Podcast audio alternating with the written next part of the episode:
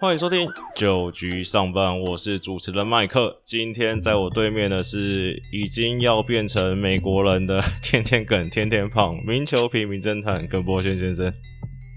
Hello，各位听众朋友，大家好。你的回来的机票到底订好了没？搞定了，搞定了，搞定了，什么时候？呃，十月中，十月中，要不要要不要发动球迷去帮你接机？红地毯先铺起来。呃，不用了，因为庆祝我回去也也就不用隔离啦。哎，好了好了，那那个这礼拜我们先来中华之邦，我们在第二段再聊。第一段我们先来聊一下这个 W WBC 经典赛的一些状况了。那上礼拜是那个教练团，这个整体教练团名单已经出炉了，总教练是这个统一的林月平，那首席头部教练是高志刚，那打击教练有两位，一个是这个乐天总教练曾豪居，然后跟兄弟的恰恰彭正敏。那投手教练许明杰、牛鹏王建民，内野守备教练陈江河，外野跟跑垒教练是张建明，那体能教练是刘品成啊。那其实这个教练团名单摊开来看，第一个大家第一眼印象说哇，这个教练团成员好像是非常年轻啊。那有网友对比了这个一三年的 WBC 了，那这刚刚聊说，哎、耿胖这些都算是你的这个好伙伴，算小学长，大个一两届、两三届这样子，是不是？对啊，那甚至还有一些这个我们第一届 WBC 二零零六年，嗯，这个小弟就有打，刚好有打第一届、第二届。对，对，很多人高志刚，我记得高中学长那时候好像嗯，也就是第一届的这个 WBC 的成员嘛。那那时候我们是林华伟老师，对那时候还是以业余哦这个为主，啊，来当这个教练团了、对就是说林怀老师带领一些呃职业的教练团。那当然丙总啊，呃高志刚教练啊，龙猫啊，然后包含像呃一些教练团，包包含像王建民学长啊这些，其实大家都都是上下呃差没几届啦。嗯那包含像火哥张建民，嗯也都是丙总这个当初还在这国训队的时候，也都是相当好的一个队友，所以我觉得第一个性大家都呃蛮符合的，然后也都互相了解，我相信呃工作起来应该会蛮顺畅、蛮开心的。对，因为我觉得棒球教练团这蛮有趣的。虽然这有网友，有些网友在说，哎，为什么感觉好像这个品种都找自己人嘛？但我自己觉得是棒球教练团好像都比较习惯找自己人吧，就至少你沟通比较方便啊。那比如说我屁股动一下就知道，哎，这个投手教练就跑上去关心一下，是不是棒球的教练团比较会有这种倾向？像美国很多大联盟也是一个教练团，一个叫总教练去，然后也是把他的团队都带过去这样子。对啊，那么但总教练就是说他要把他传递的讯息，甚至呃他在想什么，他们下面的教练团都要呃可能都要比较有一致的想法，才能嗯。帮助球员。总不可能去找一个这个、嗯。平常就跟自己不合，或者、嗯。呃一意见跟自己刚好是相反的人，嗯。然后来当你的这个帮忙你的一个伙伴嘛。嗯。不过我觉得这些呃除了跟兵总熟以外，我觉得他们也本身无论是球员时期或者当教练，其实都蛮有他们的功夫。对，好，那聊完教练团，然后我们再来看一下一些经典赛的相关新闻，因为这个是明年三月就要在台中洲际棒球场进行的比赛。那这个大师兄林志胜以及这个富邦今年也算回春的王胜伟都已经表态啦，就是说。因为之前有说，哎，可能是我最后一次打国家队，但他们上礼拜接受访问的时候说，假如对不对？假如国家队有需要，这个丙总有打电话给我的话，我还是愿意这个穿上战袍的、啊。耿胖，那你有接到丙总的电话吗？你有意愿吗？我第一我第一届二零零六到现在已经十六年前了，只有打过第一届就好了，嗯，后面的就不用。不过当然，呃，其实你看到中华队，其实无论是经典赛啊，或者嗯各个这种国际大赛十二强也好，其实队中常常看到这种老将啊，就是说，呃，教练团我觉得想法就是说，在这种关键时刻的时候，希望呃他展现出他的一个这种抗压的一个能力，然后有稳定的一个表现。那当然，呃，智胜先前对这个应该是十二强吧，对这古巴的这个全垒打，对。我相信大家应该都还相当的这个记得。对，那无论是二零刚提到二零零六年，呃，我们在打呃杜哈亚运的时候，嗯。制胜的这个再见安打，对，哦，也也让我们拿下这个冠军。所以再加上我觉得最主要，呃，智胜这样提到，我觉得他应该也还是对他今年的表现相当有自信。嗯，对，如果你说今年表现不好，就像我们这种，我也考，我也跟丙总开不了口。啊只能我觉得自这个称自己对王牌超级王牌棒球队对，不过你超级王牌棒球队也有开轰啊，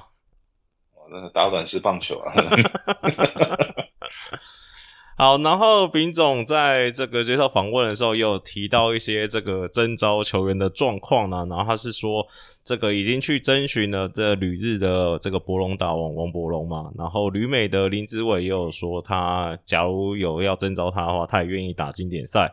然后在旅外球员的意愿上，丙总是说会以这个有经验跟近年表现优异的选手为主啦。然后连这个业余啊，甚至这个 E A 都在这个他们考量的范围之内。对，那就就像呃当初呃我们知道的呃金庸连线的陈庸基，甚至胡金龙，其实大概他们都是十八九岁就已经呃可以说是稳定的在中华队的这种各项的大赛，无论是我们知道这种亚奥运也好，到这个接下来的经典赛，其实你看到二游防线就是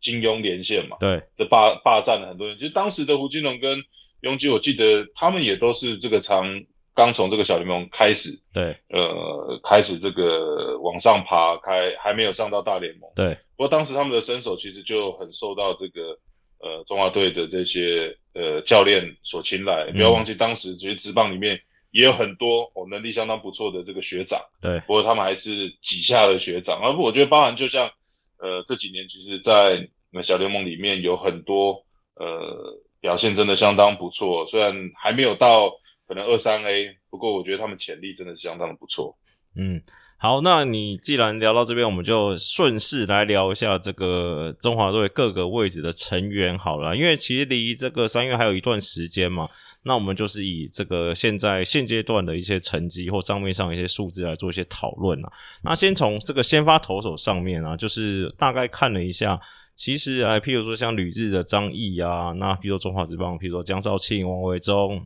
曾仁和，那今年的这个防御率王黄子鹏，甚至年轻一点的古林、胡志伟，可能都有机会选到了。那这个旅美方面也比较有潜力的，譬如说像陈柏宇啊、林玉敏、刘志荣，都是。大家在讨论的范围之内，但是就是我看了一些这，我看了一下这个名单啊，就是譬如说以以往的这个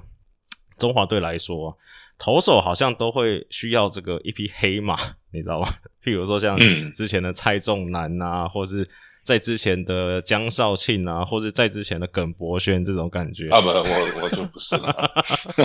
那你有没有觉得黑白嘛？黑白嘛？那你觉得现在这个这个？先发投手阵容，假如你是总教练的话，你会怎么去做选择跟考量？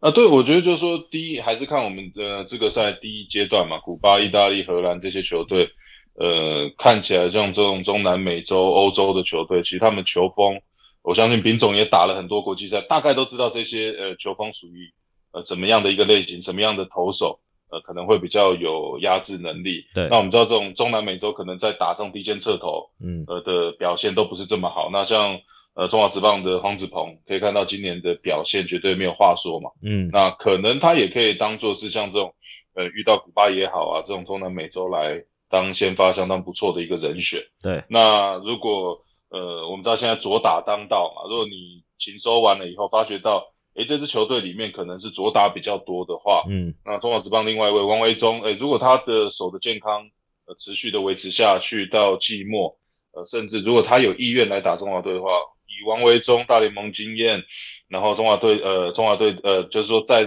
台湾职棒的一些经验，其实也会是一个呃，我相信丙总应该也会依赖一个左投的一个先发人选。对，那再来我觉得，呃，像我们知道像。呃，之前的这个廖以中，我在十二强的时候也是有，嗯，呃，这种黑马的一个就是姿态加入到中华队。对对，那其实再来就是说，丙总因为里外资讯毕毕竟来讲还是比较少，对，就是说，呃，以中华职棒投手可能丙总这边还是比较了解。那他们自己球队的胡志伟，嗯，其实今年也算是担纲他们其呃几位洋将，其实都相继的受伤甚至离队。那胡志伟算是很稳定的一个表现啊。那有时候中华队的比赛，呃，你当然说你面对到强强，就说比较强的球队的时候，嗯，你可能派正宗的王牌去跟他硬拼。可是有的时候该赢的比赛，你就需要有一个比较稳定的投手。对，那包含像以前我们知道像嘟嘟学长潘威伦，嗯，他一直的著名就是稳。对，所以该赢的比赛，哦，还不错的球队就是，呃，都会派嘟嘟学长来投。那我觉得胡志伟可能也可以。呃传承这样的一个角色，因为毕竟他的一些控球啊，或者在呃球场上的一个稳定度，甚至面对到大赛，嗯，以他来讲，应该是不太会紧张啊。嗯，对。那再来的话，另外一个刚刚可能里面有提到像呃古林啊、江少庆啊、张毅以外，我倒是觉得呃今年的黄伟杰，嗯，呃其实表现的也相当的不错哦。那今年在呃这个旧金山巨人队的一个三 A 投球，其实也算是不错的一个表现了。最后一场五局投球送出七 K，那一度大家以为今天有机会上大联盟，其实。黄伟杰无论是他的速度、变速球、曲球，其实一直以来都有相当好的一个水准。那今年也都是算在这种高张力三 A 的一个呃表现稳定出赛。如果来面对到我们知道知道经典赛，其实里面也不乏很多的这种小联盟的选手，对，甚至都是这种二三 A，甚至搞不好这个大联盟只要有一些血缘关系的，都直接拉过来打。所以黄伟杰应该面对到这样的层级投呃打者来讲，应该会有不错的一个表现。好，那聊完先发，来看一下后援。后援可能是这个目前大家讨论度相对没有这么高，因为感觉就是几个人选都算蛮稳定的，包含这个旅日的这个宋家豪，还有现在中信的 closer 吕彦青，那统一陈运文、曾诶富邦曾俊岳。那这个还有在中华队一直都投的不错的这个乐天的陈冠宇嘛，而且他可能就是先发后援可以两边跑。那我觉得大家讨论有一点是，譬如第一个是，诶，这个李正昌这个算过往这小李飞刀的威名，但今年中华好像不是很好。那到底会不会选他呢？然后还是说，诶，旅美有没有一些这个小将，他们可能诶这个 staff 真的不错，球速很快，那有没有机会来一起参加这个中华队的牛棚这样？对，我觉得呃，李正昌的话，先撇开这个有没有入选，我觉得他自己应该心里都这一关要先过。就说其实他自己近年自己守的也有一些状况嘛，大家都知道。嗯，那再来就是说今年没有那么稳定的表现，那他也说这个职业生涯也有一点到后期的，他自己觉得啊，就这种感觉。嗯，对，那所以我觉得可能自己先这一关，自己可能会先评估。那当然。以他的一个身手，尤其我们知道，呃，在牛棚可能就是需要这种多样，对哦，无论是左投、右投、侧投、下勾、上投，就你是多变的，速度快、速度慢的，嗯，我觉得就是要多变去应应到呃各个不不同的一个打者对，那刚刚提到，无论是曾俊岳、宋家豪啊，甚至吕彦青，我其实这个都已经在这个最后一道防线，其实很多人了。那当然，你刚刚提到旅外的话，我倒是觉得林玉敏。嗯，呃，一个左投，然后其实今年在呃小联盟虽然就是在 E A 的一个阶段，不过也是投出呃蛮夸张的一个表现，常常看什么什么什么投个两局就这么七呃这个六 K 三局就七 K，嗯，哇，就是然后看他的一个变化球种，真的是完全是达不到的一个这样子的一个状况，所以我觉得，而且我觉得很多的这些呃小联盟球员其实都蛮乐意打这种经典赛，包含。呃，当时二零零六年，我啊，我也是很觉得说，哎，有机会去面对到无论是韩职，因为那时候我记得我们还是先打一个亚洲区的，因为最早就是先跟日韩打，对对对对对，所以你就会梦寐以求，哇，跟铃木一郎要对决，嗯，或者跟谁谁谁要对决，对，那呃，球团其实也都很重视说，哎，你可以遇到这种有点这种越级打怪的一个呃机会啦，对，所以刚提到呃，包含像林玉敏啊、张毅啊这些。其实都会是不错，在牛棚可长可短的一个投手。好，那投手聊完来看这个野手的部分，那这个捕手感觉这个吉利吉号拱冠算是大家算是公认的第一号嘛？那其实第二号就有蛮多，第二号捕手就蛮多讨论的，譬如说有人觉得，哎，是不是应该选之前的这个中华队常客张敬德啊？那有人说，哎，代捕戴培峰今年也。打得不错，守的也还可以啊。那耿胖，你好像有另外一个推荐的人选，是不是？呃，我我倒是觉得林丹安不错啊，就是说，呃，你有了吉吉奥拱冠的一个这种呃长打能力好的一个捕手在先发的一个位置，那往往来到比赛后半段哦，这种紧绷的时候，你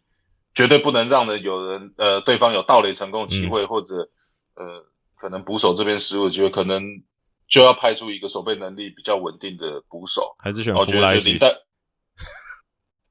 对，或者 还可以这样娶娶台湾老婆，那再来再来去查一下，看一下远亲有没有这个 有没有台湾的血缘血统的。嗯，对。对，然后当然我觉得林丹也是有这种大赛的经验啊。再来，我觉得呃他也是出自于同一支队，所以丙总应该也都是有一定的程度对他的了解。对。对，那就是说，我觉得国际赛里面阵容就是要平均嘛，嗯，就是说你不可能说全部的这个野手里面都是注重着重于棒子，对，然后你真的需要一个手背的时候，哎，就没有人能守，大家都拎着棒子上去守背，对，对，所以就是就是看看丙总最终会怎么样考量。好，那易磊的部分，这个许继宏看来就是大家比较没有疑问啊。那后面大家讨论到比较多的，不论是这个自己说也愿意打这个国家队的林志胜啊，或是这个之前也炮打韩国队的陈俊秀啊，虽然今年状况不是很好，那甚至有讨论到说，哎，那今年表现这个算生涯年的范国成，是不是有机会这个跟这些学长来拼一下一垒手这个席次啊？对哦，所以刚提到嘛，许继荣因为是左打嘛，对，那也算是这几刚提到一个比较特别，因为他看起来就是今年在呃中华职棒一垒的一个打击能力算是比较稳定的一个打者，嗯，那我觉得范国成应该要给他一些机会啦，就是说呃也算是呃中生代的可以来顶起，就是接替，就有点这种换血的一个感觉，对，因为我相信包包含像俊秀，其实现在应该他应该自己。呃，也会更着重于说，希望明年怎么样把他的一个长打找回来，所以他季末可能必须去花比较多的一个时间来做一些嗯调整。那再来就搭配到智胜，其实今年智胜的一个表现也是相当的不错，所以呃，易磊这边可能就是也蛮竞争的。不过我还是觉得可能范国成或智胜这边可能今年到一直到年底的状况会比较好一些。好，那这个剩下二垒、三垒游击放在一起讨论好了。那这个旅外帮啦，假如说林子伟、张玉成、吴念婷这三个人有意愿回来参加，那应该就是会。就是会直接进中华队嘛？那中华职棒来讲的话，譬如说像姜昆宇，大家也觉得今年他的打击表现也不错，再加上原本就很稳定的守备，基本上好像也没什么问题。那剩下讨论比较热烈，就是三垒这个地方，譬如说你是想要选王威成呢，还是譬如说以今年打的非常好的梁家龙，你是不是要列入考虑？甚至譬如说魏权的李凯威啊，甚至还有林立，你要怎么放这个问题？耿胖你怎么看？呃，我觉得这个的确是比较难的一个问题。当然，就是说，呃，内野内野的话，我觉得如果呃大家棒子都差不多，可能品种还是会去考虑到手背的一个状况嘛。那当然，姜昆宇、呃林子伟、吴念婷这些手背大概都不用太去担心。那甚至吴吴念婷也算是呃这种工具人，内野对内野应该全部的位置都在日职都有看他守过嘛，甚至一度也都有在外野守。呃，就是说替补在外野也也曾经守过，所以吴念婷反而会是中华职棒，呃，就是说这次呃经典赛不错的一个工具人的人选。对，那再来可能就是我觉得这样看一看，可能就是王威成跟梁家荣这边的一些取舍。那可能对，就是说看看呃，因为梁家荣我觉得他的位置可能也比较多，就是比如说三垒以外，嗯，那他又有呃一垒的一个位置。呃，一一二垒嘛，对，就是梁家荣今年也有守一垒，也有守三垒。对，我觉得再来就是也是要考量到身体的一个状况。嗯，那王一成今年还是有一些伤势的影响，嗯，呃，让他比较没有呃办法这样稳定的出赛。嗯，对，我觉得最终还是呃大名单出来以后，那可能最后的一些调整甚至阵容，那再让丙总做一些考虑。好，外野的部分，这个陈杰宪，哎，林安可大也蛮多讨论的。那甚至一些林立，然后日本的王伯龙，甚至你要棒子的话，可能也可以考虑考虑朱玉贤呐。那其实大家讨论比较多，也想听听看耿方意见是第一个是林安可的状况，就比如大家知道他是一个很好的打者，但是今年因为受伤，今年其实表现不如预期，这种到底可不可以选中华队呢？第二个是蛮多球迷在讨论说。以郭天信这两年的表现，是不是应该也要可以摸得到一个边啊？不要说先发，至少可能四号外野手这两个，耿胖你怎么看呢？没有，我觉得就是说刚提到嘛，还是要看你整体的阵容啊。当然，如果你外野有郭天信又有陈杰宪，哇，那这个外野的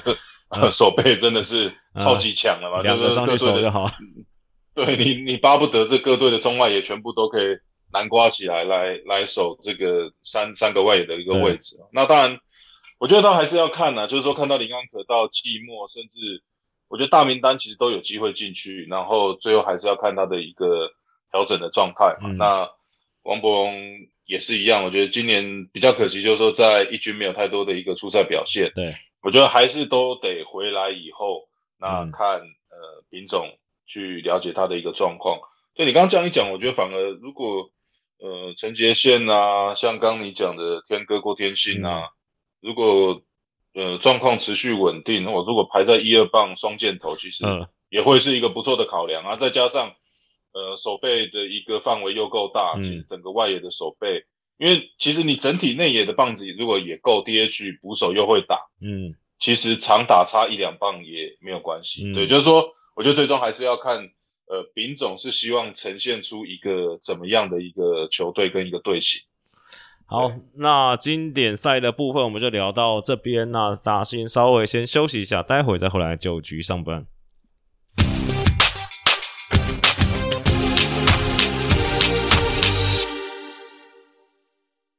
欢迎回来九局上班这个阶段，我们来聊一下中华职棒上礼拜的一些赛况啊。那我 稍微直接下结论了，现在。这个中华之邦就感觉分成两组了，一组这是统一对魏权的这个年度第三之争，另外一组就是乐天对中信的这个下半季冠军之争嘛。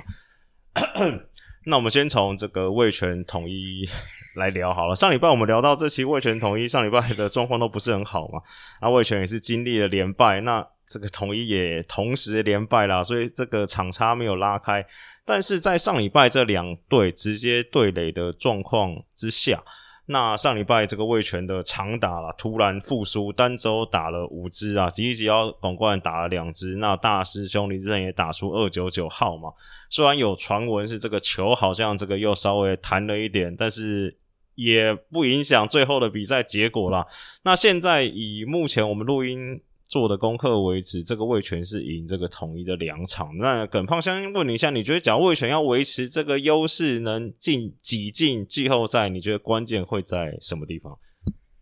那当然，我觉得还是以你看，呃，魏权从呃连败以后走出来，第一场打表现出来了嘛，那整体的打击也表现的不错。再来，我觉得就是可能牛棚这边，呃，上个礼拜稍微看了一下，就林林凯威的这个状况。好像就在我们这个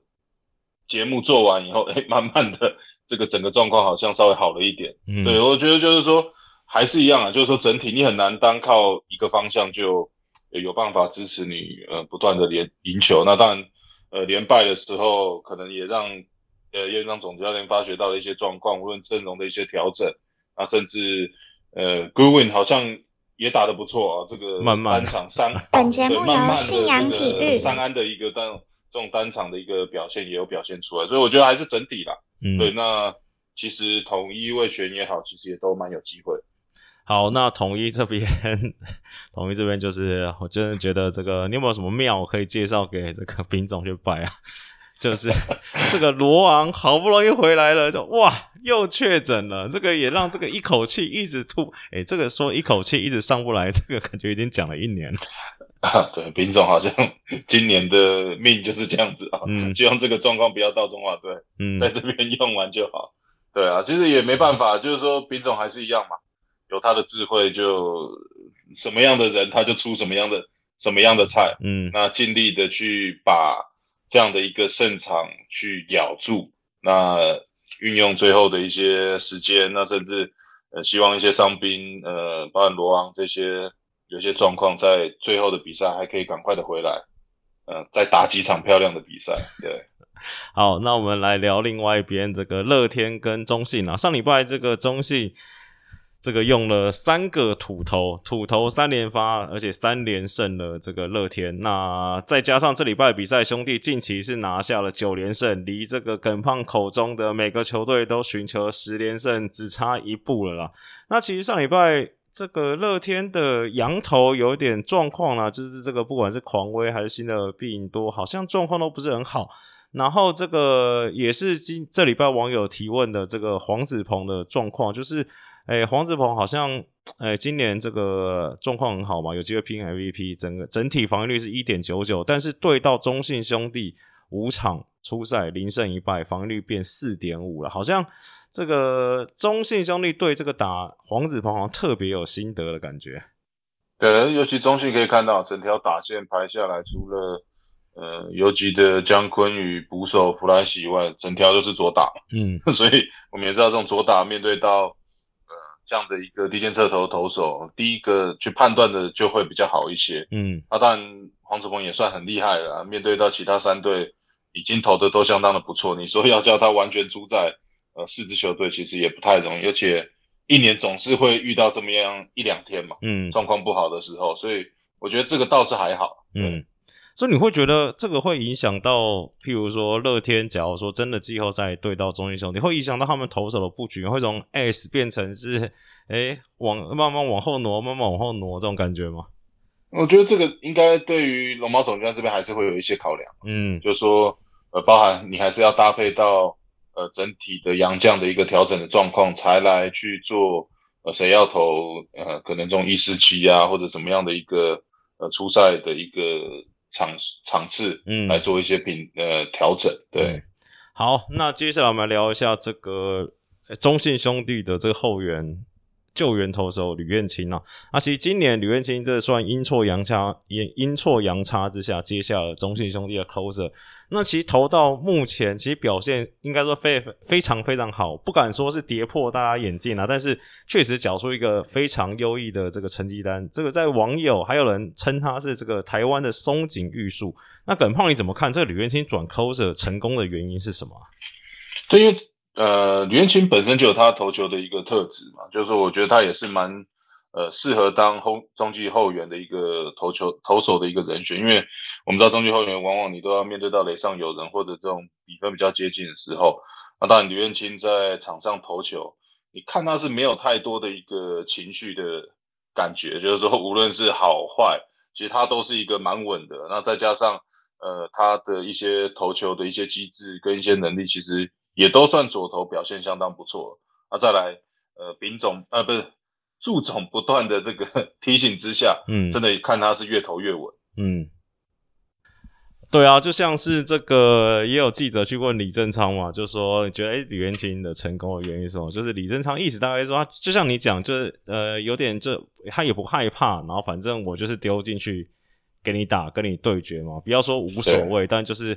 展现自己，就是自己的能力。对，有这样，我觉得就是他有这样的一个心理特质，嗯，就是说有对于他的球路是相当有自信的，嗯，那很多嘛，你看到你常讲啊，这一百五，他都快要投到一百六，还不敢投好球。啊。这李彦青可能我一百三就投投在红中，老子跟你拼了。对，好了，那那个最后一对富邦，你有想要聊一下？反正富邦现在就是换血嘛，就是也把这个林奕泉啊、高国辉这种比较老将你都放下二军去调整，给多给一些年轻人的机会啊。但是这个富邦的这个